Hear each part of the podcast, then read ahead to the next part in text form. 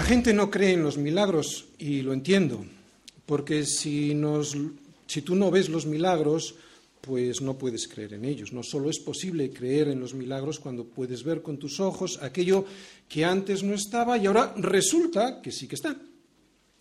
La gente no cree en los milagros y yo lo entiendo porque si no los ves, no puedes creer en ellos. Pero, ¿y si el problema es, no es, mejor dicho, que no los ves, sino que no tienes los ojos para poderlos ver, o que los tienes pero que están tan enfermos o muertos que aunque les llega la luz a los ojos, no la captan y por lo tanto es como si no los tuvieses, porque la luz es necesaria para poder ver.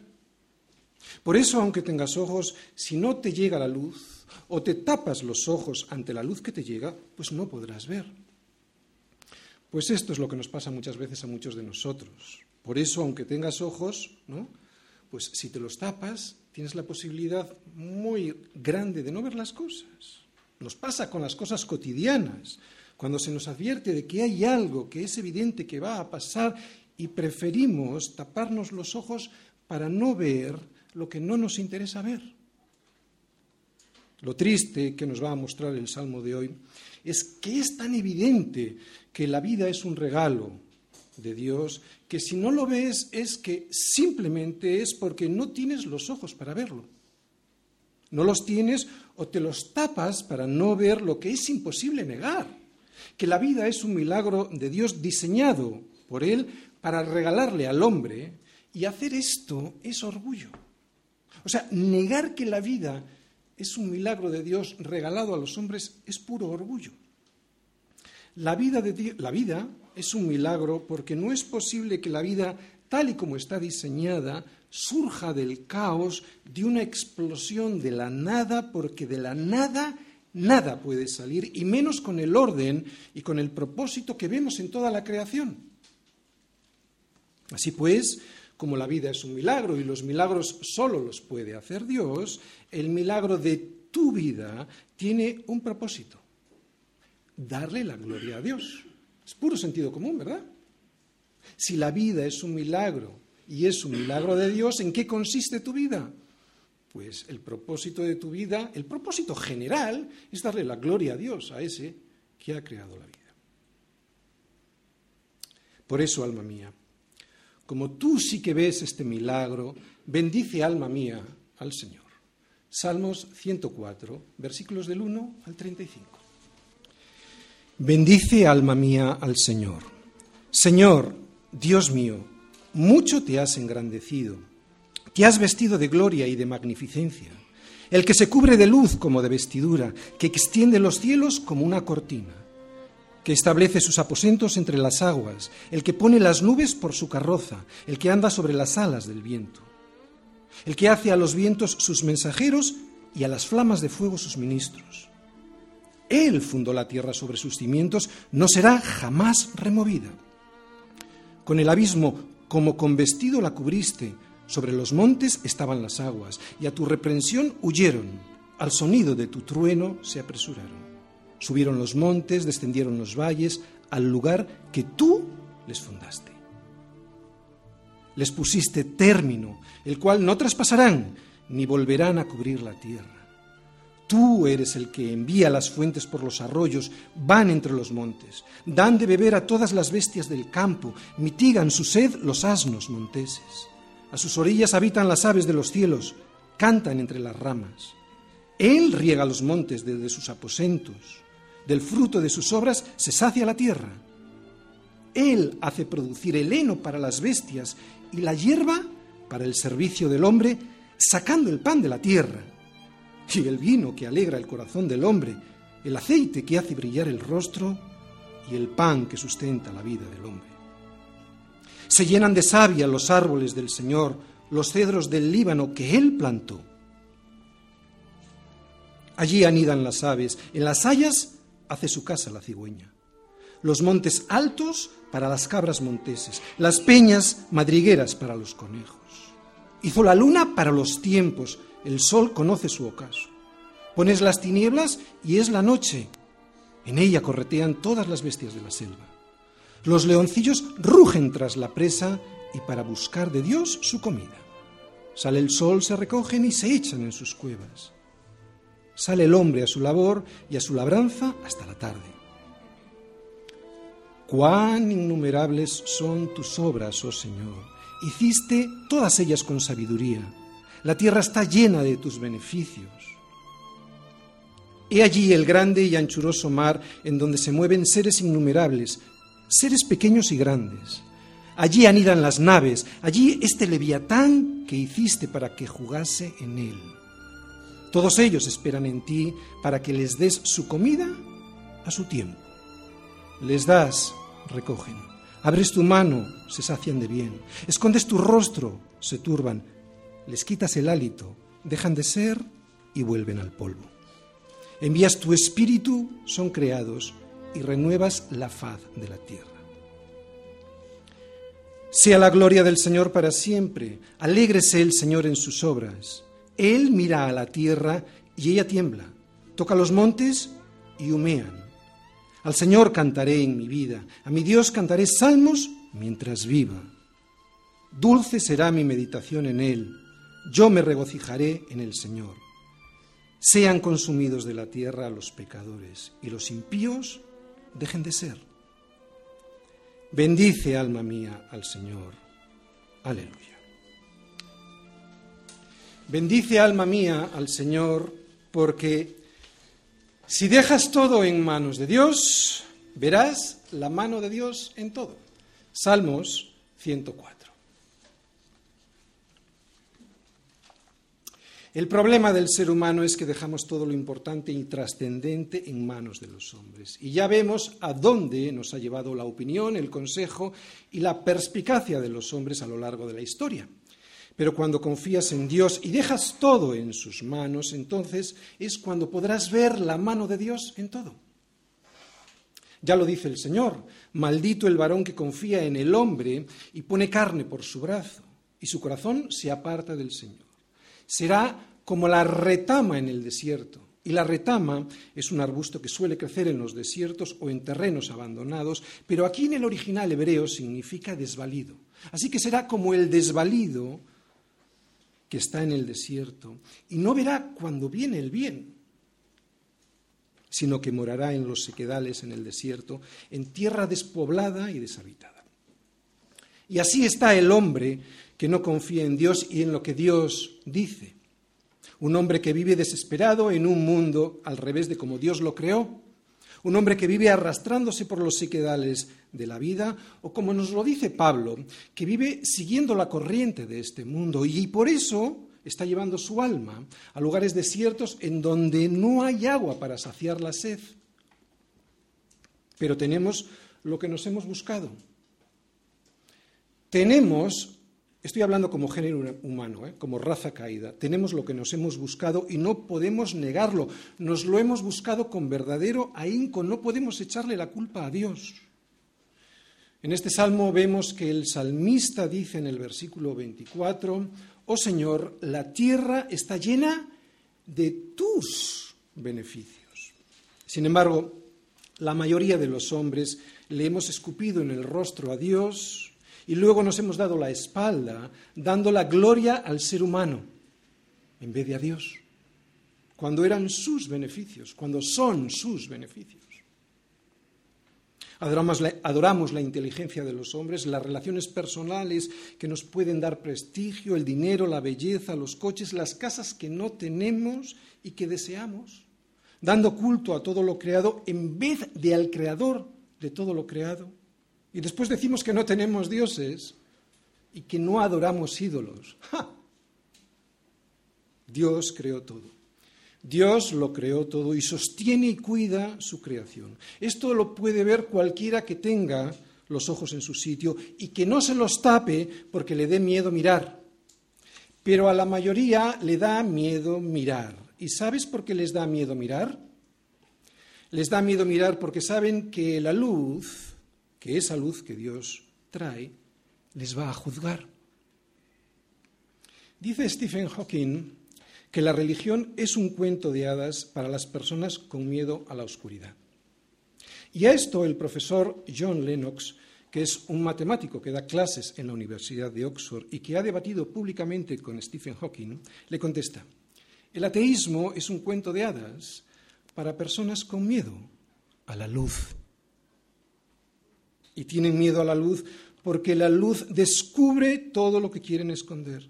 Por eso aman las tinieblas. Disfrazan sus argumentos de ciencia o de razón, pero resulta que esa misma ciencia o razón la tienen que cambiar cada lustro, y cada lustro significa cada cinco años más o menos, porque sus argumentos ya no los pueden seguir sosteniendo. Por eso tienen miedo a la luz, porque la luz descubre todo lo que el ser humano quiere esconder. Pero esta es la condenación, que la luz vino al mundo, Cristo, y los hombres amaron más las tinieblas que la luz porque sus obras eran malas. Es aquí donde está el problema, no en la ciencia o en la razón, ya que ni la ciencia ni la razón han demostrado algo diferente de lo que hoy hemos leído en el Salmo.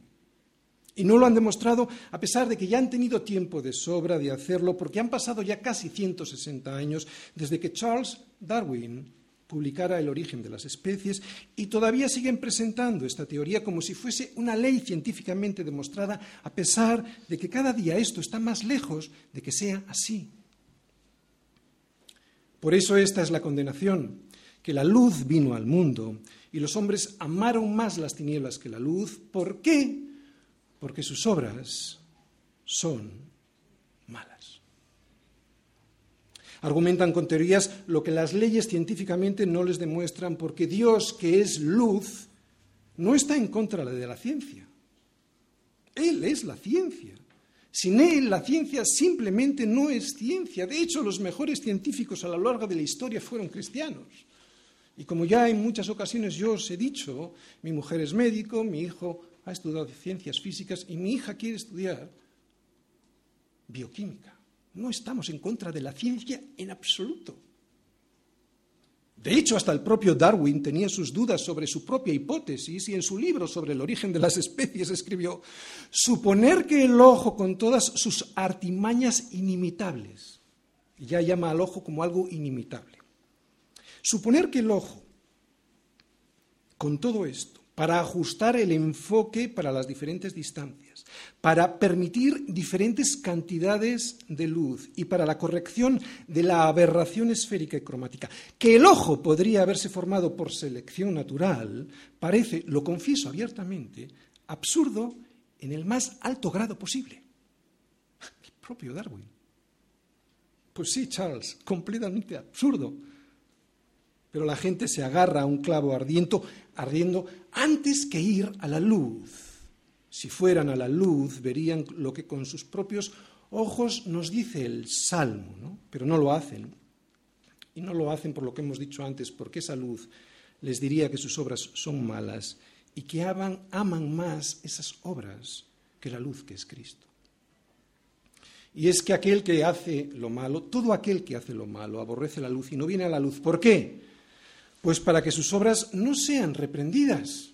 Lo vuelvo a repetir. ¿Por qué no va la gente a la luz? Para que sus obras no sean reprendidas. No es agradable que te reprendan, lo entiendo, yo lo sé. No es agradable que te reprendan, pero es necesario. Si es que queremos que nuestras malas obras no nos lleven al desastre. Es lo que hacemos los padres con los hijos. No hagas las cosas a la sombra de la palabra de Dios, y con esto me estoy refiriendo que las tienes que hacer a su luz, ¿no? Porque si las haces a su sombra, escapado de la palabra, será entonces cuando no podrás bendecir al Señor. Y es necesario para nosotros bendecir al Señor. Lo vimos en el Salmo 103 y lo vamos a ver en este Salmo 104.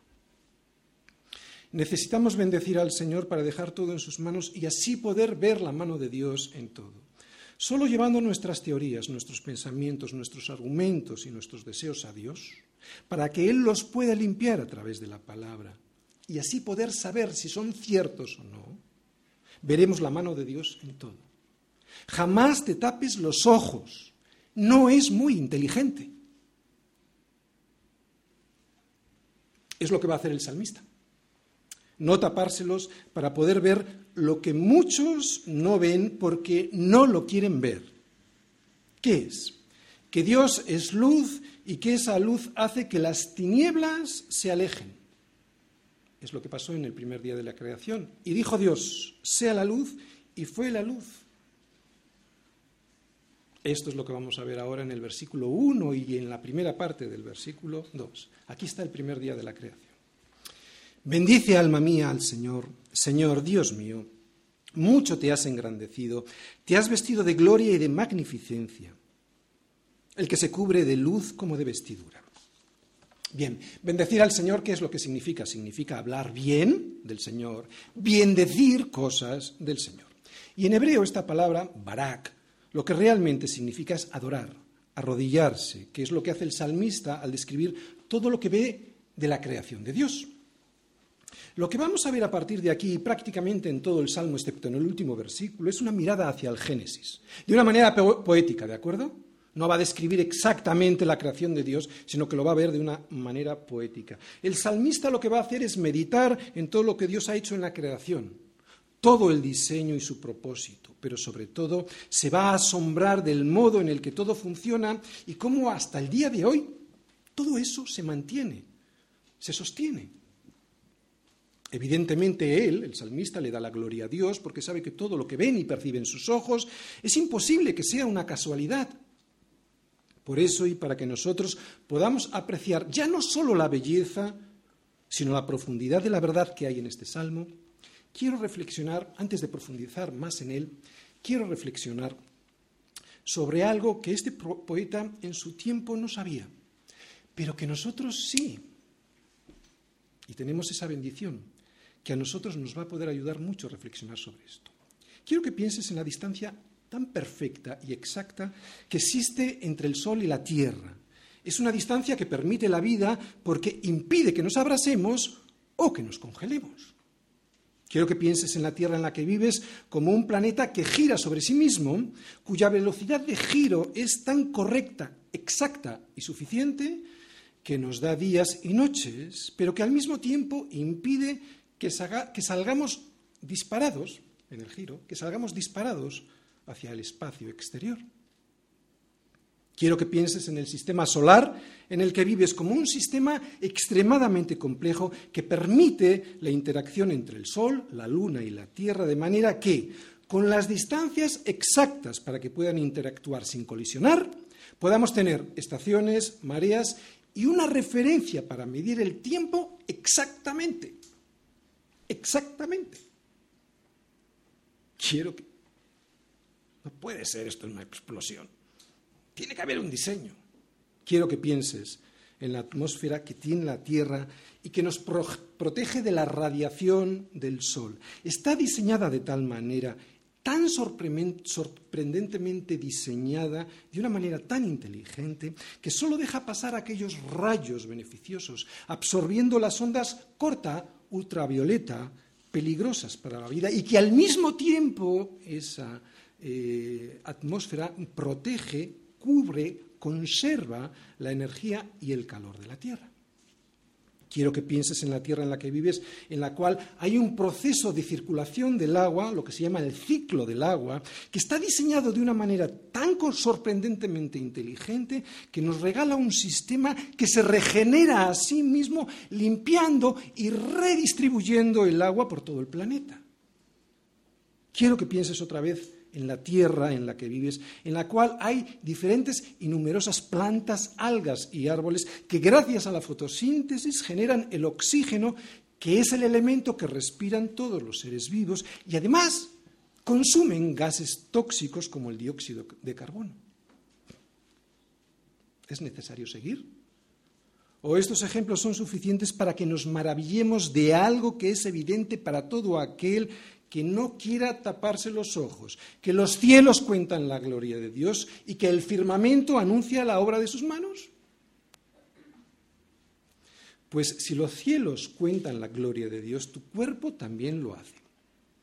Porque ahora mismo tu cerebro está enviando mensajes a tus pulmones para que puedas respirar y también a tu corazón para que pueda latir.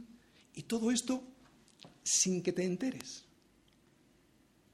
ahora mismo y además sin que pienses en ello para poder hacerlo. Ahora mismo me puedes escuchar porque tienes un sistema auditivo tremendamente complejo que transforma las ondas sonoras que captan tus orejas en vibraciones que producen unos huesecillos que tenemos dentro del oído y que las transforma en señales eléctricas que llegan hasta tu cerebro y allí se procesa esa información para que puedas entender lo que yo estoy diciendo y todo esto en milésimas de segundo. Y si ahora puedes ver es porque tienes unos ojos diseñados por Dios y que procesan toda la información de luz, color, movimiento, para que puedas saber todo lo que ocurre a tu alrededor. Porque creer que el ojo, como Darwin sospechaba, con toda su complejidad para ajustar, enfocar y corregir la aberración esférica y cromática, con mecanismos que permiten diferentes entradas de cantidad de luz, que el ojo, repito, podría haberse formado por selección natural, parece absurdo en el más alto grado posible. Ahora mismo tu sistema inmunitario te está defendiendo de múltiples ataques y protegiéndote contra las enfermedades. Ahora y sí que te enteres, él, este sistema inmunitario, te está identificando, está atacando a agentes patógenos y cancerosos. Detecta virus, bacterias y parásitos, distinguiéndolos de tus propias células y tejidos para protegerte y que tu organismo funcione correctamente. Y no sigo porque la verdad es que hace falta tener mucha fe para creer que todo esto lo produce la casualidad de una explosión que resulta en una evolución sin propósito. Mucha fe. Yo no tengo tanta fe como tienen los ateos. Mucha fe hace falta tener. Dicen que no tienen fe. Por eso yo bendigo al Señor y anuncio las virtudes de aquel que me llamó de las tinieblas a su luz admirable, porque al igual que Dios vio que la luz era buena, y por eso separó Dios la luz de las tinieblas. Yo también, y gracias a esa luz que Él arrojó sobre mi corazón, puedo ver las tinieblas que hay en mí, separando lo que es bueno de lo que no lo es y anunciándolo a todo el mundo. Y yo confío que tú también, seguro que tú también, porque vosotros sois linaje escogido, real sacerdocio, nación santa, pueblo escogido por Dios, ¿para qué? para que anunciéis las virtudes de aquel que os llamó de las tinieblas a su luz admirable. Y para que al ver el poder, el amor y la sabiduría de Dios, podáis bendecir su nombre diciendo, Dios mío, mucho te has engrandecido, te has vestido de gloria y de magnificencia. Has creado la luz y la has separado de las tinieblas, creando el día y la noche. Y al vestirte con esa luz nos has dicho a todos qué es el pecado, porque Dios es luz y no hay ningunas tinieblas en él. Ahora el salmista va a meditar en el segundo día de la creación. Dios separa las aguas del cielo. Versículos 2, segunda parte, al 4. Que extiende los cielos como una cortina, que establece sus aposentos entre las aguas el que pone las nubes por su carroza, el que anda sobre las alas del viento, el que hace a los vientos sus mensajeros y a las flamas de fuego sus ministros. Muy bien, lo vemos, lo dice de forma poética porque es un salmo, es una poesía, pero es lo mismo que dice Génesis, que en el segundo día de la creación Dios separa las aguas del cielo. Dijo Dios, haya expansión en medio de las aguas y separe las aguas de las aguas las de las nubes, las del mar. Hizo Dios la expansión, o sea, el firmamento, y separó las aguas que estaban debajo de la expansión de las aguas que estaban sobre la, sobre la expansión, y así fue. Es lo mismo que está diciendo estos versículos el salmista, pero lo dice de tal manera que expresa muy bien la facilidad con la que Dios hace las cosas. Y por lo tanto, ¿qué es lo que podemos aprender nosotros sobre estos versículos que tenemos ahí? Pues saber cómo es el poder de Dios, ¿Sabes cómo Dios creó el firmamento? Pues con la misma facilidad con la que tú extiendes tu cortina o tus cortinas en tu casa. Eso es lo que dice. Y eso es lo que él quiere que aprendas, el salmista. El poder de Dios. Poder y soberanía es lo que reflejan estos versículos. Aguas, nubes, viento, llamas de fuego, todos obedeciendo a Dios. Esto es lo que el salmista quiere que quede en tu mente y en tu corazón. ¿Para qué? Para que puedas decir, como dice él en el versículo 1, bendice alma mía al Señor, Señor Dios mío, mucho te has engrandecido. Y ahora él va a meditar en el tercer día de la creación, ¿no? la separación de la tierra, del mar y también la creación de las plantas. Versículos del 5 al 18. Y aunque solo vamos a ver de momento, al principio, los versículos hasta el 9, ¿de acuerdo? Pero es del 5 al 18. Él fundó la tierra sobre sus cimientos, no será jamás removida. Con el abismo como con vestido la cubriste. Sobre los montes estaban las aguas, a tu reprensión huyeron, al sonido de tu trueno se apresuraron. Subieron los montes, descendieron los valles al lugar que tú les fundaste. Les pusiste término, el cual no traspasarán ni volverán a cubrir la tierra. Muy bien, en estos versículos seguimos viendo el poder de Dios, un poder que con su sola voz, escucha y atento, porque esto es muy interesante lo que yo voy a decir ahora, con su sola voz puede mandar a las aguas a su sitio y ponerles límites para que no salgan de allí. ¿Con qué? Con su sola voz. ¿Lo entiendes? Seguro que no. ¿A qué te suena esto? Yo soy padre y también he sido el jefe de una empresa. Aún hoy mantengo esa función de autoridad en los dos ámbitos. Con mi sola voz yo puedo reprender a alguien para que haga algo, para que vaya a un sitio, para que salga de una habitación y no entre en ella. ¿Qué es esto? Autoridad. Si alguien entra en mi casa o en mi empresa y empieza a ordenar lo que hay que hacer y lo que no, nadie le va a hacer ni caso y hará el ridículo. ¿Por qué? Porque no tiene autoridad. Si uno tiene autoridad, con su sola voz puede ejecutar su voluntad. Pues esto es lo que nos muestran estos versículos. La autoridad de Dios, que con su sola reprensión puede poner a las aguas en su sitio sin que se salgan de ahí, ¿entiendes? Es lo que significa la voz de Dios autoridad y poder. Nadie puede resistir la voz de Dios. Por eso cuando el hombre, por su gran necedad, cree que se sale con la suya, haciendo lo que le da la gana, saliéndose de los límites que Dios le ha impuesto, lo primero que recibe es la misericordia de Dios. Sí, para que se arrepienta y para que vuelva al lugar del que nunca debió salir, pero luego si no obedece, lo que recibe es su justicia. Porque al ser humano, al igual que los montes, los valles o el agua del mar y de los ríos, Dios le ha puesto límites. Y no es muy inteligente desobedecer a la reprensión de un Dios tan poderoso. No es muy inteligente. En los siguientes versículos veremos más específicamente el propósito del agua. Seguimos en el tercer día de la creación, ¿de acuerdo? Pero ahora lo que vamos a ver es el propósito para el cual Dios creó el agua. Y aunque en el relato vamos a ver mezclados animales, y los animales no fueron creados en el tercer día, el salmista los pone aquí para mostrarnos mejor la utilidad y el propósito del diseño del agua. Versículos del 10 al 13. Tú eres el que envía las fuentes por los arroyos, van entre, van entre los montes, dan de beber a todas las bestias del campo, mitigan su sed los asnos monteses. A sus orillas habitan las aves de los cielos cantan entre las ramas. Él riega los montes desde sus aposentos, del fruto de sus obras se sacia la tierra. Dios lo ha hecho todo con un propósito. Lo estamos viendo aquí. De hecho, cuando alguien diseña algo, siempre lo hace con algún propósito, ¿sí o no? Ya sea bueno, ya sea malo, con sentido, sin ningún sentido, para que disfrutes, para fastidiar. Pero lo hace con un propósito. Cuando alguien diseña algo, lo hace con un propósito. La creación de Dios siempre tiene un propósito.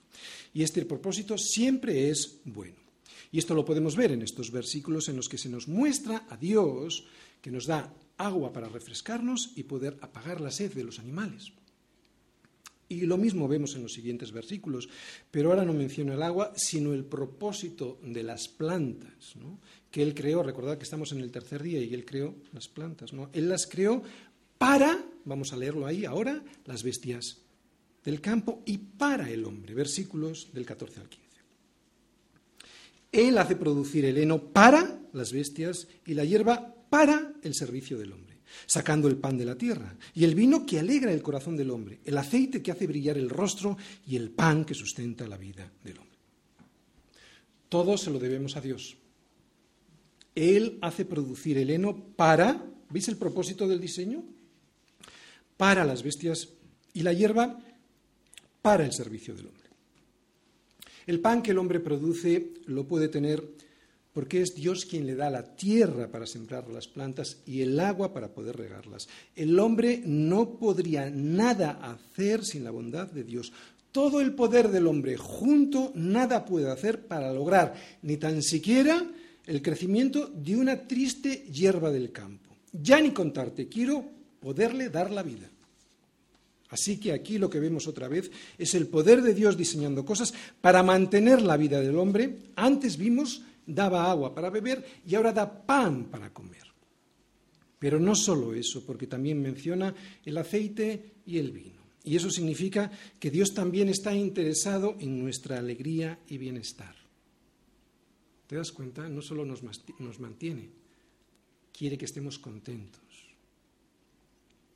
Y el vino no es algo que el hombre necesite para vivir, ¿no? Y sin embargo, Dios le da la posibilidad de producirlo para la alegría de su corazón.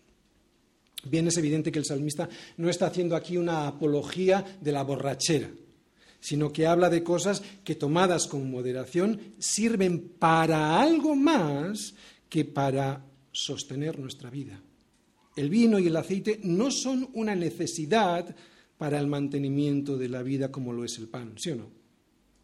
Significan, en este poema, un lujo que Dios nos regala para, para que nosotros sepamos que Él quiere que disfrutemos y vernos contentos. Mirad, mm, voy a poner unos ejemplos con respecto al vino también. Yo no tengo ningún problema con el vino. Si hay alguien que tiene problemas con el vino, mejor que ni lo toque, ¿de acuerdo? Pero aquí, cuando dice el vino, está hablando tomándolo con moderación, ¿no? Así que cuando estés tomando una copa de vino, un zumo de naranja o un jugo de uva, acuérdate de que Dios te lo regala para alegrarte la vida, que podría no haberlo hecho, con el pan es suficiente. Lo hace para alegrarte la vida y en modo alguno abuses de ellos, porque eso siempre lleva a la perdición. Por eso, y como no los necesitas para vivir, dale las gracias a Dios por acordarse de darte alegría y bendice su nombre. Es lo que hago yo todas las mañanas cuando mi mujer me prepara el zumo. ¡Wow!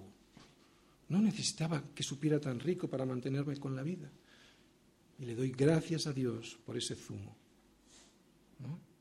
Y porque lo puedo tomar, porque no estoy en un hospital, que hay mucha gente que no lo puede disfrutar poner un ejemplo simple. Dale la gloria a Dios. Disfruta de lo que Él quiere que disfrutes. No tendrías por qué haber tenido eso. No tendría por qué habértelo regalado. Y en los siguientes versículos el salmista medita sobre cómo Dios creó las plantas en el tercer día para proveer de cuidado y protección incluso a los animales más pequeños e indefensos de la creación, versículos del 16 al 18. Se llenan de savia los árboles del Señor, los cedros del Líbano que Él plantó. Allí anidan las aves en las hayas hacia, hace su casa la cigüeña. Los montes altos para las cabras monteses, las peñas madrigueras para los conejos. Bien, es evidente que si Dios da refugio a los seres más débiles, ¿cómo no nos los va a proporcionar a nosotros? Esto es algo que nosotros también podemos sacar como conclusión y aprendizaje de este salmo, ¿no? Confianza en el Señor. Y ahora, en el cuarto día, Dios crea el sol, la luna y las estrellas. Versículos del 19 al 23. Hizo la luna para los tiempos y el sol conoce su ocaso. Pones las tinieblas y es la noche. En ellas corretean todas las bestias de la selva. Los leoncillos rugen tras la presa y para buscar de Dios su comida. Sale el sol, se recogen y se echan en sus cuevas. Sale el hombre a su labor y a su labranza hasta la tarde. Para los judíos la luna medía el tiempo y también era el astro de referencia para sus fiestas, para sus fiestas religiosas. Por eso dice ahí que Dios le dio la luna para los tiempos. Pero más allá de esta circunstancia y para que el mundo antiguo para el mundo antiguo era muy gráfica la luna porque con sus diferentes, eh, sus diferentes formas, ¿no? sus diferentes fases, era muy fácil usarla como referencia para medir el tiempo, ¿verdad? A diferencia del sol que siempre se pone y sale de la misma manera, ¿verdad? Pero bueno, más allá de esto y que les ayudaba a los judíos en este caso a ubicar eh, en el tiempo las fiestas religiosas, más allá de esta circunstancia, creo que este para nos indica que cada hora del día tiene un propósito dado por Dios para que podamos aprovecharlo como Él lo ha diseñado. O sea, y por ejemplo, que no es muy recomendable para el ser humano vivir de noche y dormido de día. Y sé lo que digo porque a mí me pasa que cuando cambio ese orden de Dios, el resto del día no estoy muy bien centrado, aunque haya dormido muchas horas antes. Esto es algo que si te fijas también nos está diciendo estos versículos. Hay un orden de Dios en las cosas que Él ha diseñado. Y luego dice que el sol conoce su ocaso. Esto es una forma poética de decir que el sol se pone. ¿No te parece fantástico ver cómo sale el sol? No, no te lo parece. ¿Y sabes por qué no te lo parece? Porque lo ves todos los días. Si la salida o la puesta de sol fuese una vez cada muchos meses, estoy seguro que te parecería algo increíble para admirar e irías con tus catalejos como tantos otros ven, tantos otros van a ver y admirarse de la maravilla de un eclipse de luna o de sol. Pero como sale todos los días y se pone todos los días, ni lo miras. Bueno, pues a partir de hoy, ¿no? Y cuando veas al sol ponerse o levantarse, recuerda que eso es una bendición de Dios y que en absoluto es otra cosa que un milagro de Él para bendecirte. No lo des como algo hecho y una casualidad. Es evidente que los salmos es un género literario de poesía, ¿no? Y este género literario, como es la poesía, la interpretación no ha de ser literal, hay que buscar el significado profundo de lo que el salmista quiere decir en las ideas con las que intenta transmitir a través de unas palabras y la peculiar construcción de las frases lo que el poeta quiere transmitir, ¿no? La poesía es un excelente medio para transmitir ideas profundas y sobre todo emociones, emociones que de otra manera sería imposible expresar. Por eso cuando el salmista dice que los leoncillos rugen tras la presa para buscar de Dios su comida, lo que está tratando de decir es que hasta los animales a su manera le piden a Dios su alimento como una especie de oración.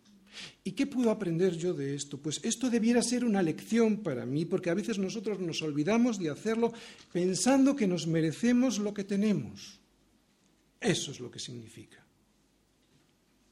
y después lo que vemos es que el hombre sale a trabajar por la mañana hasta la tarde para conseguir su alimento. Y que aunque tenemos que trabajar, es Dios quien nos da el alimento, porque como hemos dicho antes, sin el favor de Dios, nada obtendremos en este mundo. Y ahora el salmista va a meditar sobre el quinto día, de las criaturas creadas en el mar y de las aves. Y en el sexto día, los seres terrestres creados en ese día y el hombre versículos del 24 al 26. Cuán innumerables son tus obras, oh Señor, hiciste todas ellas con sabiduría, la tierra está llena de tus beneficios. He allí el grande y anchuroso mar en donde se mueven seres innumerables, seres pequeños y grandes. Allí, anidan, allí andan las naves, allí este leviatán que hiciste para que jugase en él. Bien, aquí no está mencionado el hombre porque al hombre se le ve por todo el salmo. Recordamos que es una poesía, no está intentando describir exactamente por orden la creación, ¿de acuerdo?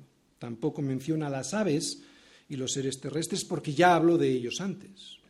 Lo que sí menciona son los peces y el leviatán, que aunque puede significar en la Biblia, puede significar varias cosas, probablemente aquí lo que signifique es la ballena, ¿no? como ejemplar más grande entre los peces. Y aunque no menciona al hombre, yo creo que no lo hace, porque es el mismo hombre, ese mismo hombre aparece por todo el Salmo bendiciendo a Dios, al observar y maravillarse de toda la creación que Él le regala. Y esta es otra de las enseñanzas profundas de este Salmo, porque desgraciadamente la gente quiere vivir su vida y no quiere adorar a Dios. Y nosotros a veces nos pasa igual, pero eso es estar fuera del propósito de Dios. Por eso él se detiene un momento, el salmista, para respirar y animarnos a bendecir a Dios.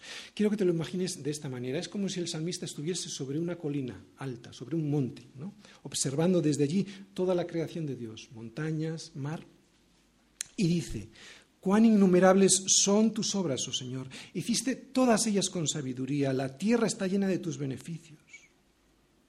Como si desde ese monte mirara al mar donde se mueven seres innumerables, seres pequeños y grandes, o sea, recordando el quinto día de la creación, porque Dios creó todos los peces del mar, grandes y pequeños. El salmista nos anima a todos a adorar a Dios al sorprendernos de cómo Él lo ha creado todo y lo mantiene. Es lo que nos dice el siguiente versículo, porque toda la creación, y ahora va a hablar de toda la creación, espera en Él lo que vamos a ver que le dé su comida a su tiempo. Versículos del 27 al 30. Todos ellos esperan en ti para que les des su comida a su tiempo. Les das, recogen. Abres tu mano, se sacian de bien. Escondes tu rostro, se turban. Les quitas el hálito, dejan de ser y vuelven al polvo. Envías tu espíritu, son creados, y renuevas la faz de la tierra. ¿Qué me demuestran estos versículos? Estos versículos me demuestran la dependencia de todas las criaturas de Dios. Dios es soberano, absolutamente soberano. Por eso tanto la comida como nuestra vida dependen absolutamente de Él. Él da y nosotros Él da y nosotros recogemos. Este es el sencillo principio que se desprende del texto y también que de Dios depende la vida. Y ahora mm, eh, depende porque es el dueño, Él lo creó. Cuando tú creas algo, tú eres el dueño. Esto es algo que el ser humano le, no le gusta escucharlo, pero es que es así. Y ahora veremos el séptimo día de la creación. Dios descansa de su obra de la creación y el salmista nos invita a hacerlo también a nosotros. Versículos del 31 al 34. Sea la gloria del Señor para siempre. Alégrese el Señor en sus obras. Él mira a la tierra y ella tiembla. Toca los montes y humean. Al Señor cantaré en mi vida, a mi Dios cantaré salmos mientras viva. Dulce será mi meditación en Él, yo me regocijaré en el Señor. Bien, en los dos primeros versículos, en el versículo 31 y 32, Dios ve su obra completada, se regocija en ella al verla buena en gran manera y ejerce su poder sobre ella. Él mira a la tierra y ella tiembla, tocan los montes y humean. ¿Qué es esto? Soberanía y poder de Dios. En todo el Salmo vemos al hombre alabando al Señor. Pero en los dos últimos versículos que hemos mencionado, el 33 y el 34, vemos lo que, lo, que lo dice de una manera muy específica y son las palabras que yo os he subrayado. Cantaré, meditaré, me regocijaré en el Señor. Y aunque, como dice en el versículo 33, eso hay que hacerlo todos los días mientras vivamos, es hoy, en el día de descanso, del descanso, cuando se nos invita a hacerlo de manera más intensa, al ser este un día que hemos apartado especialmente para el Señor. Y ahora viene el último versículo, el último versículo que parece que no pega para nada con el resto que hasta aquí hemos leído pero sí que lo hace. De hecho, este versículo es el que da el sentido a todo el Salmo porque Dios ha sido muy misericordioso al dejar que su creación siga con vida a pesar de estar bajo pecado.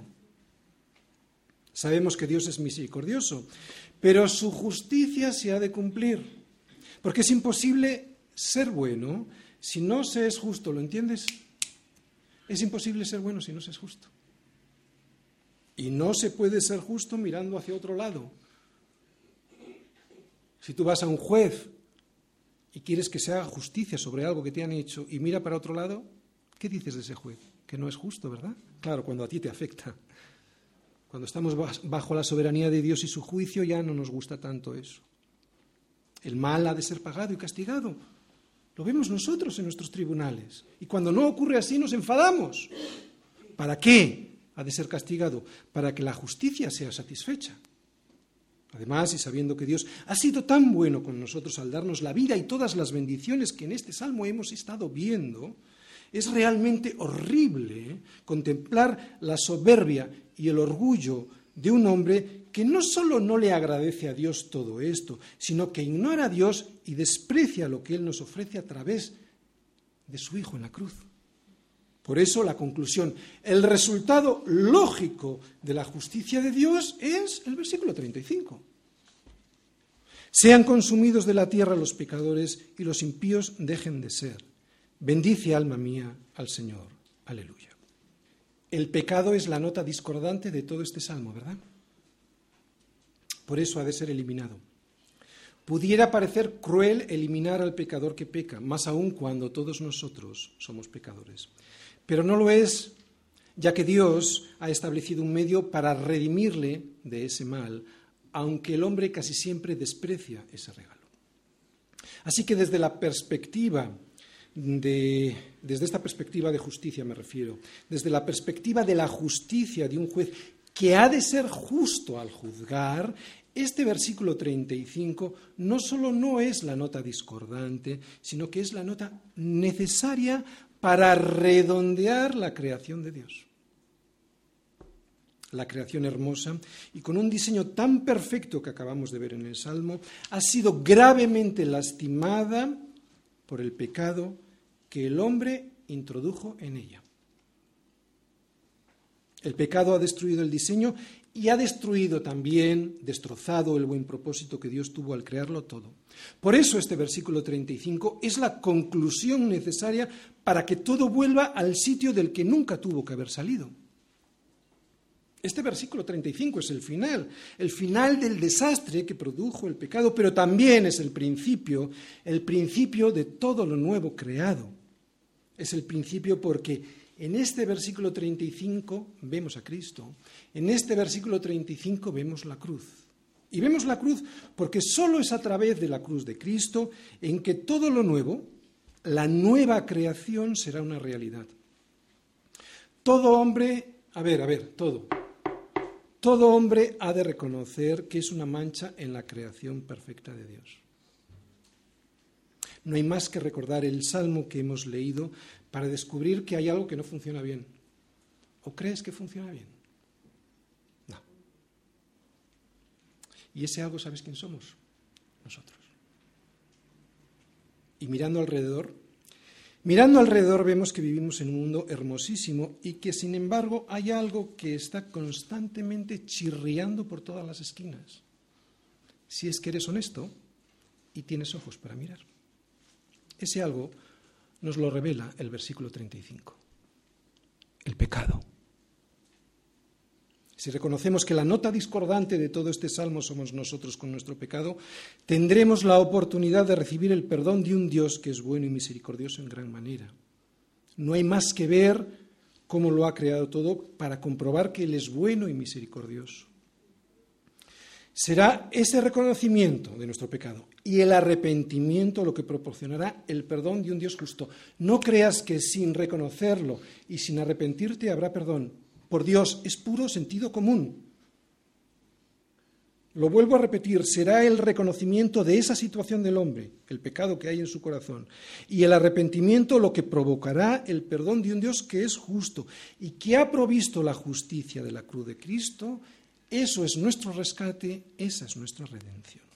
Necesitamos ser redimidos de este caos al que hemos llevado al mundo y nuestras vidas debido a la soberbia del pecado y que consiste, ese pecado, en no hacerle caso a Dios y vivir independientes de Él.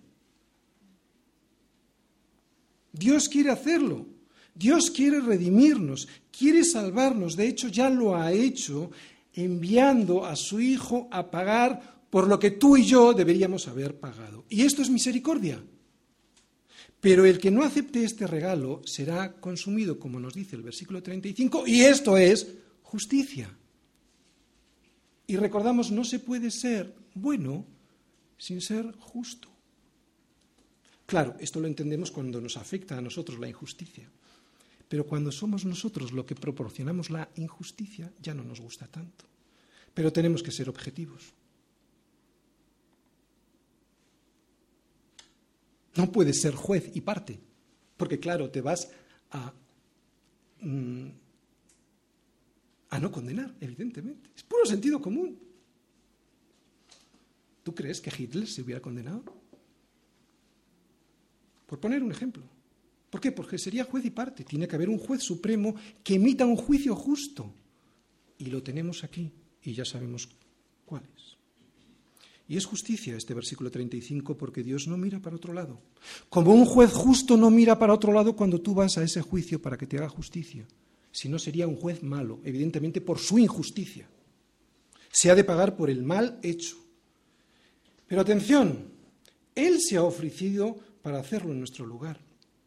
Pero si el hombre, y después de haber disfrutado de todo lo que Dios le ha dado, escupe en su rostro, despreciando el perdón que Dios le ofrece a través de la cruz de su Hijo, y suena horrible, pero es lo que hace la mayoría, escupir en el rostro de Dios, este hombre será consumido, como nos dice el versículo 35. Y antes de terminar, quiero decir algo que estoy seguro que habrá pasado por la mente de este salmista, del compositor de este salmo. Es imposible ver la santidad de Dios sin apreciar el pecado en nuestra propia vida. Nadie honrado podría nunca decir, sean consumidos los pecadores de la tierra y los impíos dejen de ser, sin pensar eso de uno mismo. Y solo cuando uno ve eso en sí mismo es cuando puede suplicar el perdón de Dios. Nunca antes porque no lo ve. Y este salmo nos ayuda a ver la belleza y la santidad de un Dios bueno y misericordioso. Conclusión, bendice alma mía al Señor, aleluya, aleluya por la salvación recibida. Termino ya. El título de la predicación era si dejas todo en manos de Dios, verás la mano de Dios en todo. Si al salir por esa puerta piensas que Dios no ha creado los cielos y la tierra, ni que tiene el control de todo lo creado, entonces no verás la mano de Dios en nada. Porque Dios no solo es el creador y soberano, Él es absolutamente soberano. Al hombre le parece que hace algo independientemente de Dios, pero no es cierto. No hace nada sin el permiso de Dios. Dios no mira para otro lado. Simplemente está dándole tiempo al hombre, y esto es misericordia, para que se arrepienta. Para que se arrepienta, escúchalo bien, de haber disfrutado del cielo, de la tierra, del sol, de la luna, de las estrellas, del agua, de las plantas, de los animales, del vino y del aceite, y hasta del cuerpo perfectamente diseñado, como hemos visto en la predicación, para que se arrepienta no solo de no haberle agradecido todo eso, sino haber despreciado a Dios, dándole la espalda a Dios, cuando Él nos ha ofrecido la salvación a nuestras vidas. Además, y esto ya para nosotros es muy bueno ser agradecido. No es bueno aprovecharse de todos sus regalos y no acordarse de Él o acordarse solo para pedirle más de lo que ya tienes porque crees que te lo mereces. Por eso, bendice alma mía al Señor Aleluya. Amén.